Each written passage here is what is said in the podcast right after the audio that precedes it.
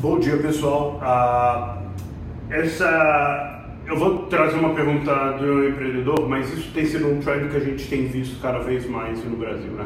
Conforme o nosso ecossistema está maturando, os founders que já fizeram uma vez a empresa brasileira, eles agora falam, putz, vou jogar o jogo para fora. Né? Essa é a história do Alessio, uh, da Pipefy, é a história do Ricardo na Pismo. O cara já teve sucesso como empresa local, ele começa a falar, beleza, agora vamos jogar o nível hard do negócio, vamos fazer a empresa global. Aí esse empreendedor pergunta, putz, como é que eu começo uma startup global, se eu começo no Brasil, se eu começo global? Isso depende, né? E depende fundamentalmente de quanta experiência você tem e quanta experiência você tem no seu time, tá? Ah, fazer a venda global, ela traz um milhão de complexidades, né? Seja payment gateway, seja regulação dos diversos países, seja a as, as histórias de marketing diferentes, seja o atendimento 24 horas. Se você está vendendo uma solução enterprise uh, para alguém na Rússia ou na Índia, ele espera que você tenha atendimento durante o fuso horário de lá. E, putz, significa que você vai abrir uma nova uh, frente de atendimento, uh, vai ter um time 24 horas operando no Brasil, talvez para ter muito poucos clientes lá. Então, como, como, eu penso um pouquinho da estratégia? Tá? Tem alguns produtos que são inerentemente globais no dia zero, e isso significa que você tem que criar um time aqui capaz de fazer isso.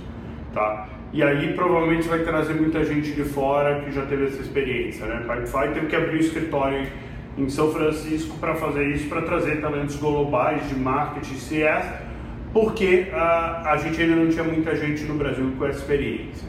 Agora a gente começa a ter meia dúzia de pessoas que fizeram isso, tá? Ah, mas se você vai partir por uma estratégia de ser global do dia zero, esteja preparado para uma, o custo de estrutura e o nível de sofisticação de time muito maior do que você vai começar eh, com ela ah, só Brasil.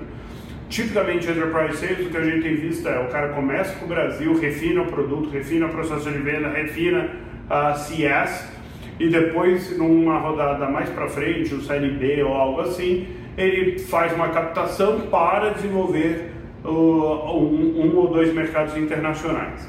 Na hora que você vai para o long tail, para os produtos PLG, aí sim uh, você vai ter que começar, provavelmente começar global desde o começo, uh, e isso cria muito mais complexidade para você.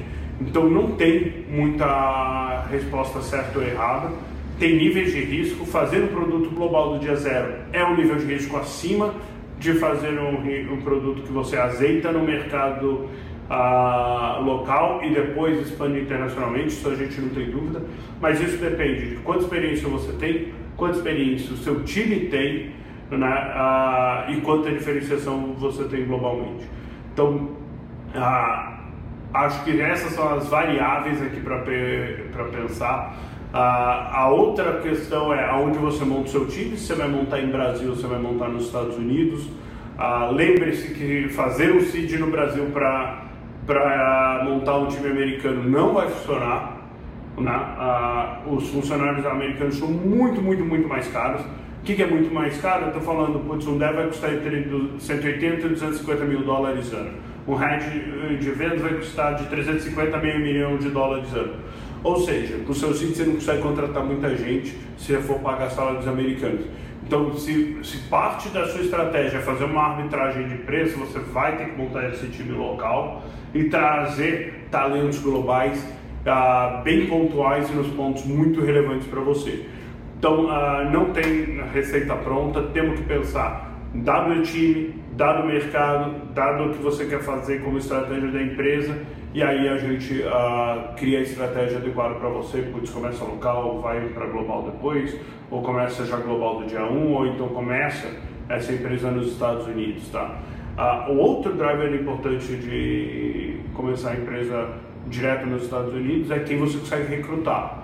Por que, que esse empreendedor vai vir trabalhar com você, um cara que ele não conhece, uh, brasileiro, uh, indo para os Estados Unidos, versus trabalhar com um cara que era second layer no Twitter e saiu e montou startup com quem ele já trabalhou 10 anos. Você começa a sofrer um pouquinho até em quem você vai recrutar como talento por não ter o network lá. Ah, são esses pontos para pensar, não tem certo ou errado, ah, mas tem caminhos mais fáceis e mais difíceis e você tem que adequar o caminho para a sua realidade, para a sua empresa. Espero que ajude. Se tiver comentários, manda aqui embaixo e vamos falando. Valeu!